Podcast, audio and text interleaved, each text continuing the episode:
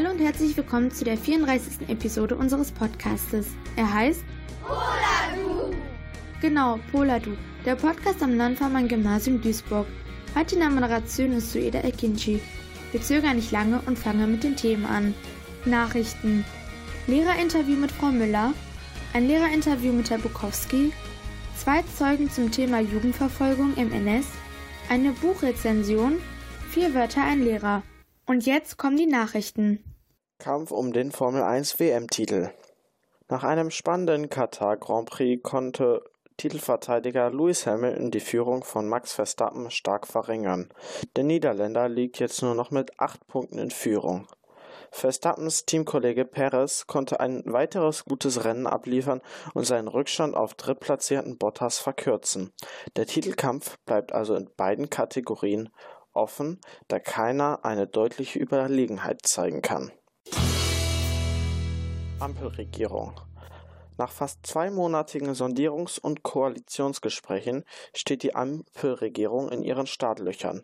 Nach einer sehr langen Koalitionsperiode 2017 steht diesmal sehr viel früher eine Regierung fest, die sich jetzt mit der Corona-Pandemie und dem Klimawandel beschäftigen muss. Ministerposten stehen inoffiziell schon größtenteils fest und auch die restlichen Posten werden bis zum 4. Dezember offiziell bestimmt sein. Das waren die Nachrichten von Finn Heinzelmann und Stan Thyselius. Das LFG hat das Glück, unfassbar tolle Lehrkräfte zu haben. Wir hatten die Ehre, einer dieser Lehrkräfte zu empfangen und in einem Interview viele tolle Fragen zu stellen. Ich habe die Ehre, eine bedeutsame und langjährige Lehrerin des LFGs willkommen zu heißen. Frau Müller, wie geht's Ihnen? Und mir geht's gut im Moment. Danke das für die Nachfrage. Und ich freue mich, dass ich hier in diesem Interview dabei sein darf. Das freut mich. Stellen Sie sich vor. Ja, mein Name ist Ursula Müller und äh, ich weiß jetzt nicht, ob auch andere private Dinge noch dazugehören zum Vorstellen, aber ich sage es jetzt einfach, ich bin verheiratet, habe einen Sohn und zwei angeheiratete Töchter und insgesamt drei Enkelkinder und bin jetzt seit 1980 tatsächlich schon im Schuldienst. Da habe ich nämlich mit meiner Ausbildung angefangen und äh, war dann zunächst mal einige Jahre als Jugendleiterin in einem evangelischen Jugendheim tätig nach meinem Examen. Danach äh, bin ich 20 Jahre an einem Gymnasium in Düsseldorf gewesen, am Gymnasium Koblenzer Straße und jetzt bin ich seit 2005, also seit 16 Jahren, hier am Landvermann-Gymnasium. Beeindruckend. Ja, bestimmt hatten Sie ähm, einige Erwartungen, als Sie Lehrerin geworden sind. Haben sich diese Erwartungen erfüllt? Zum Beispiel die Vorstellung als Lehrerin, Ihre pädagogischen ähm, Tätigkeiten. Haben sich diese Erwartungen erfüllt? Ja, das ist ja nicht so ganz einfach zu beantworten. Also tatsächlich hatte ich zunächst mal einen Studienplatz für Religion und Geschichte. Und da es aber damals sehr, sehr viele Geschichtslehrer gab oder Leute, die Geschichtslehramt äh, studieren wollten, bin ich dann nochmal beraten worden in einer Studienberatung und äh, da ist mir dann gesagt worden, also in Kunst ist eigentlich ein Mangel und wenn es eine Möglichkeit gibt für Sie, dass Sie Kunst studieren können, dann machen Sie das doch. Und da habe ich mich so sehr gefreut, weil ich hätte mich nie getraut, obwohl ich das immer gerne gemacht hätte, mich für Kunst zu bewerben. Und plötzlich erschien mir das so greifbar und dann habe ich alles daran gesetzt, dass das auch klappt. Ja, und dann hat das zum Glück geklappt. Okay. Äh, und ähm, ja, mein Studium hat mir sehr großen Spaß gemacht, auch ähm, ja, so mit allen Höhen und Tiefen, die damit verbunden sind. Aber schon während unserer Studienzeit wurde uns eigentlich vermittelt, dass wir wahrscheinlich gar, kein, gar keine Stelle an der Schule bekommen werden, mhm. weil es damals so einen Einstellungsstopp gab. Ja, und das war dann auch der Grund, weshalb ich dann nach meiner Ausbildung erstmal eben im Jugendheim gearbeitet habe. Was auch sehr schön war, weil es sehr viel abwechslungsreicher noch war als die Arbeit an der Schule. Denn man muss sich noch mit viel mehr praktischen Dingen auseinandersetzen. Ähm, man äh, ja, macht, man, man plant und veranstaltet eben zum Beispiel Ferienfahrten Und äh, ja, die Arbeit ist schon ganz anders als an der Schule, an der man ja in der Regel für seine zwei Fächer erstmal da ist. Da war ich so irgendwie Mädchen für alles. Okay. Ähm, mhm. Welche Fächer unterrichten Sie denn jetzt eigentlich? Ich unterrichte jetzt Kunst und evangelische Religion. Das ist ja das, was ich auch studiert habe. Mhm. Und äh, außerdem habe ich Politik studiert. Das mache ich jetzt in ja, so seit drei oder vier Jahren hier an der Schule auch und eben seit zwei Jahren, glaube ich, verbunden mit der Landverbandsstunde. Okay. Ähm, Sie sind ja jetzt auch schon viele Jahre Lehrerin und Lehrerin am LFG allgemein. Mhm. Und Sie hatten ja bestimmt auch, als Sie angefangen haben, ähm, sich in das Lehramt einzuforschen, sagen wir jetzt mal so, da hatten Sie bestimmt auch einige Erwartungen, wie Sie persönlich als Lehrerin sein werden. Ähm, also was waren Ihre Erwartungen? Also wie wollten Sie als Lehrerin sein und glauben Sie, die Lehrerin geworden sind, die Sie sein wollten? Ja, das kann man natürlich selber so schlecht beantworten, wie man auf andere wirkt. Aber manchmal denke ich, mit all den Dingen, die ich eben so zusätzlich mittlerweile und eigentlich auch schon seit vielen Jahren mache, eben Beratungslehrertätigkeit für die Sekundarstufe 1 und ähm, ja, durchaus auch die Betreuung, die Übermittagbetreuung, obwohl das ja eigentlich nicht so eine Aufgabe für Lehrer grundsätzlich ist, aber äh, dadurch hat, hat, man schon einen sehr engen Kontakt zu den Schülerinnen und Schülern und das habe ich mir immer gewünscht. Ja. Ich wollte eigentlich nie nur für meine Fächer zuständig sein, sondern ich habe mir immer einen engen Kontakt zu den Schülerinnen und Schülern gewünscht, so dass man so eine Art Vertrauensperson ist. Ja. Und mit dieser Vorstellung bin ich eigentlich Lehrerin geworden oder mit diesem Wunsch, ja. weil es das zu meiner Schulzeit eigentlich so nicht gab. Aber das ja. hätte ich mir immer gewünscht. Und durch diese Tätigkeiten und durch die kleinen Klassen auch in Religion habe ich ja oft kleinere Gruppen. Und eben auch durch diese Tätigkeit in der Übermittagbetreuung, denke ich, kann ich das zumindest teilweise verwirklichen. Ja, okay. Nun kommen wir zu einem kleinen Spiel, in dem ich Ihnen zwei Begriffe nenne und Sie sich zwischen diesen zwei Begriffen ähm, entscheiden und mir vielleicht auch eine kleine Erklärung geben. Mhm. Sind Sie bereit? Ja, mal gucken. okay. Ähm, Pausenaufsicht oder Vertretungslehrerin? Lieber Pausenaufsicht. Kunstunterricht oder Religionsunterricht? Hm, das ist ganz schwer. Das wechselt. Ähm, Klassenfahrten oder ein Tagesausflug? Klassenfahrten. Äh, Unterrichten der Oberstufe oder der Unterstufe? Unterstufe. Ich bin gar nicht ausgebildet für die Oberstufe. Sonniger Tag am Strand oder ein Wanderausflug? Ein sonniger Tag am Strand. Okay, ich danke Ihnen, Frau Müller. Bis zum nächsten Mal. Ja, ich danke dir auch. Nun haben wir sehr viel über Frau Müller erfahren. Danke dafür. Und jetzt noch ein Lehrerinterview. Er ist Deutschlehrer und Oberstufenkoordinator. Ratet mal. Richtig, Herr Bukowski. Im Folgenden erzählt er über seinen Job und über sein Privatleben. Wollten Sie früher auch schon Lehrer werden?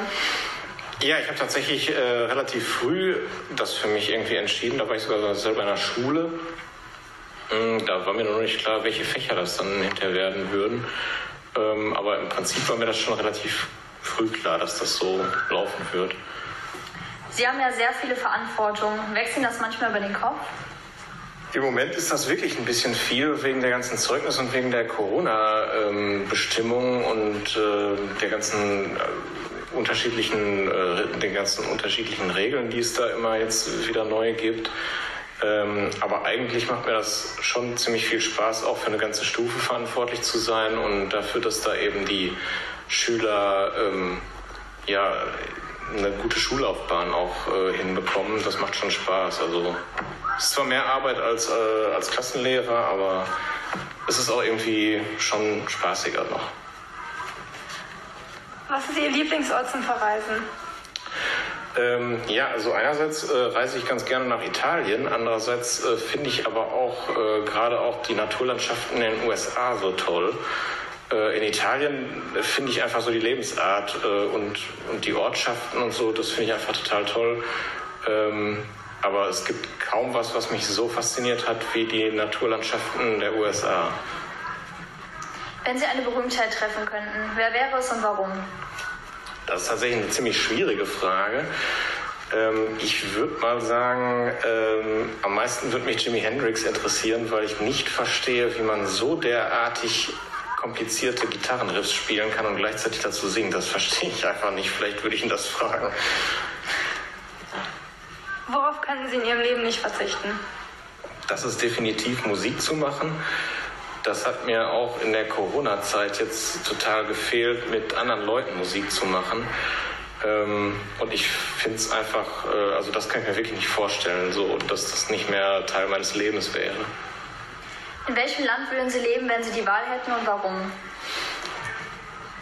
Allein des Wetter wegen würde ich sagen, äh, im Süden Kaliforniens äh, würde ich wirklich am allerliebsten leben. Aber auf der anderen Seite könnte ich dann ja schlecht nach Duisburg zum Landvermann pendeln.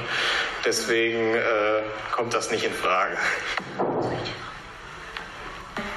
Deutsch oder Erdkunde? Deutsch. Schiller oder Goethe? Goethe. Tom oder Jerry? Jerry. Fuchs oder Lama? Fuchs. Restaurant oder Fastfood? Restaurant. Tee oder Kaffee? Kaffee. Ein Jahr nur noch ekliges Essen essen oder ein Jahr nicht mehr waschen? Ähm, ich glaube, das mit dem Essen. Dann danke für das Interview. Kein Problem. Das war Daniel Bukowski im Interview. Vor den Sommerferien haben die Neuner Religionskurse von Frau Innhoffen und Herr Martini Besuch bekommen. Passend zum damals aktuellen Unterrichtsthema Kirche im Nationalsozialismus waren am 30. Juni vier Zweizeugen eingeladen.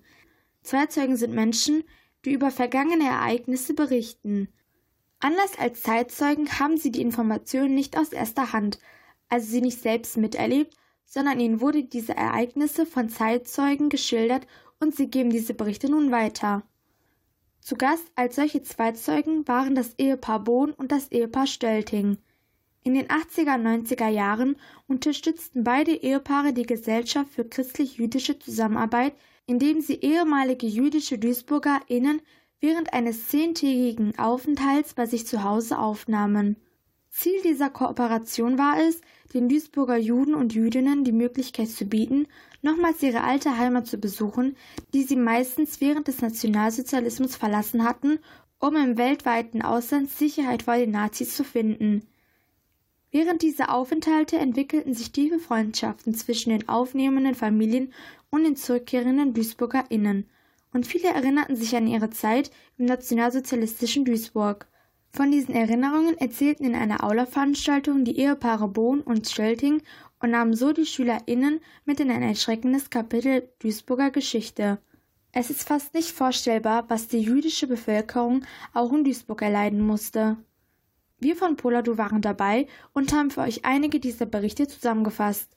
Auch Leon Jessel kam 1990 der Einladung der Gesellschaft für christlich-jüdische Zusammenarbeit nach und erzählte während seiner mehrmaligen Besuche viel von seiner Zeit in Duisburg während des NS.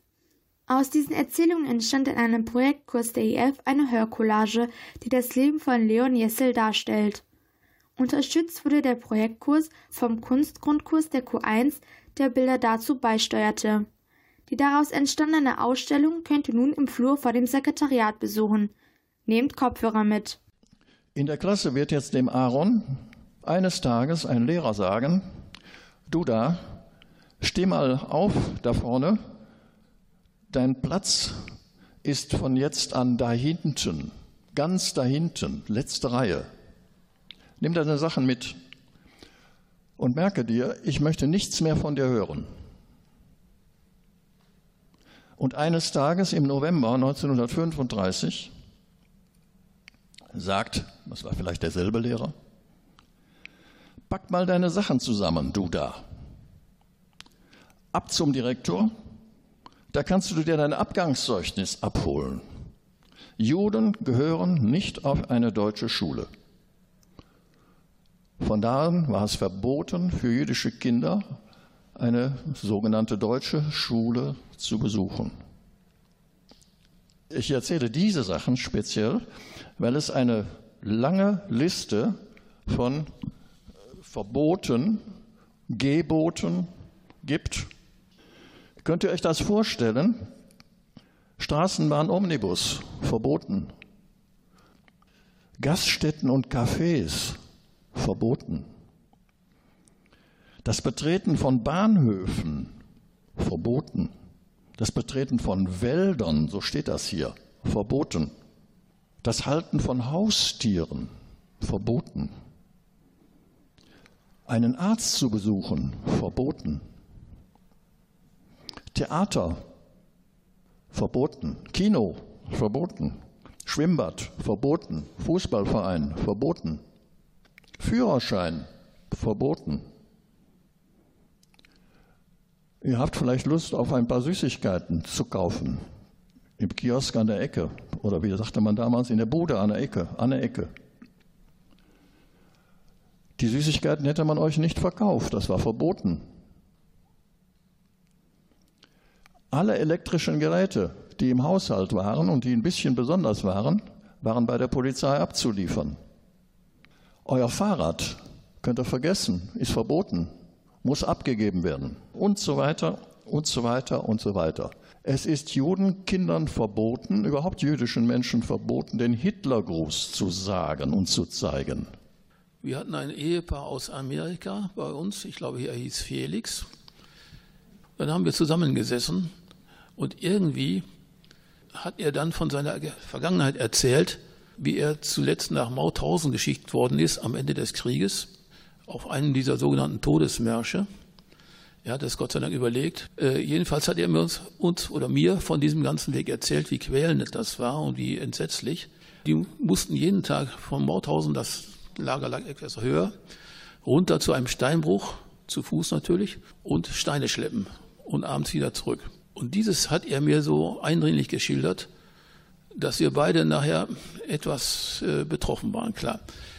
Das Entscheidende war, war aber, dass seine Frau mir später sagte, das hat er mir nie erzählt.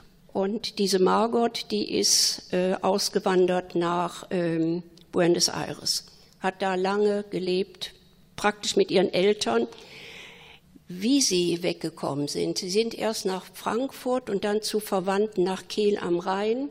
Da hat sie viel von gesprochen. Und dazwischen fehlt so einiges. Und ich muss ehrlich sagen, wir haben uns auch nicht getraut, sie zu fragen, was habt ihr noch so alles erlebt. Aber so von sich aus, wir mochten auch nicht fragen. Also es ist das, was in den Beschreibungen war, war schon genug. Wir haben auch nie gefragt, aber das war so, wenn man nett zusammensaß, die hatten dann so viel Vertrauen, die haben von alleine ihre Geschichte erzählt. Ganz, ganz viele, die bei uns waren. Also die haben einfach angefangen zu erzählen und wir haben nur zugehört und das war für die schon ganz wichtig, dass wir da waren und zuhörten. Am 9. November 1938 begann die systematische Ausgrenzung der Juden in Deutschland angeordnet von der damaligen deutschen Regierung. Mehr dazu erfahrt ihr jetzt hier. Zum Gedenken an die Reichspogromnacht am 9. November 1938 veranstaltete die Stadt Duisburg eine Gedenkfeier in der Synagoge am Innenhafen. In diesem Jahr beteiligte sich das Landwehrmann-Gymnasium an der Gestaltung der Gedenkfeier zu Beginn dieses Schuljahres haben Schülerinnen in einem Projektkurs die Geschichte des damaligen Duisburger Judens Leon Jessel aufgearbeitet, um daran zu verdeutlichen, wie sich das Leben von Juden in Duisburg während des Nationalsozialismus darstellte. Dazu arbeiteten sie mit dem Zentrum für Erinnerungskultur und der Gesellschaft für christliche jüdische Zusammenarbeit zusammen Leon Jessel wurde 1918 geboren, wuchs in Duisburg auf und ging hier zur Schule, machte eine Lehre in der Leberwarenbranche, bis er 1938 das Konzentrationslager in Buchenwald deportiert wurde und nach seiner Entlassung durch einen glücklichen Zufall nach England fliehen konnte, wo er im März 2006 starb. Er erlebt den Nationalsozialismus mit und musste unter der NS-Regierung leiden. Seine beiden Eltern starben im KZ in Auschwitz, seine Schwester im Ghetto in Lublin. Die Nacht vom 9. auf den 10. November 1938 gilt als offensichtlicher Beginn der systematischen Verfolgung gegen jüdische Mitbürgerinnen. Synagogen wurden in Brand gesetzt und jüdische Bürgerinnen diskriminiert, verletzt oder in Konzentrationslager verschleppt. Diese Nacht war der Anfang für den größten Völkergenozid der Menschheit. An diese Nacht wurde in der Veranstaltung gedacht, in der auch der Beitrag unserer Schule präsentiert wurde. Anschließend gab es noch einen Schweigemarsch zum Mannas-Neumarkt-Denkmal. Dieser Beitrag wurde geschrieben von Julian, Tyler und Stan. Jetzt eine Buchrezension von Manuk zu dem Buch Woodwalker.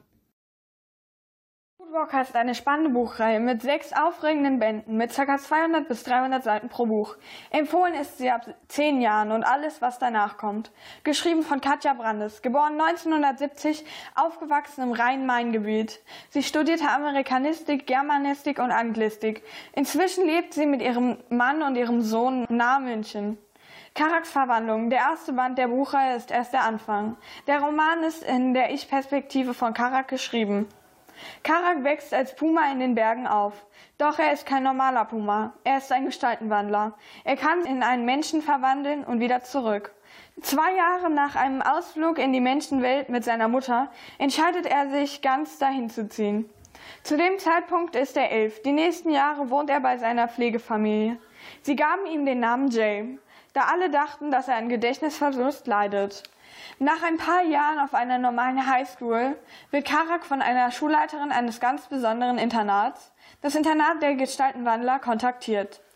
Nach langem Überlegen wechselt er schließlich auf die Clearwater High. Dort angekommen findet er auch schnell Freunde.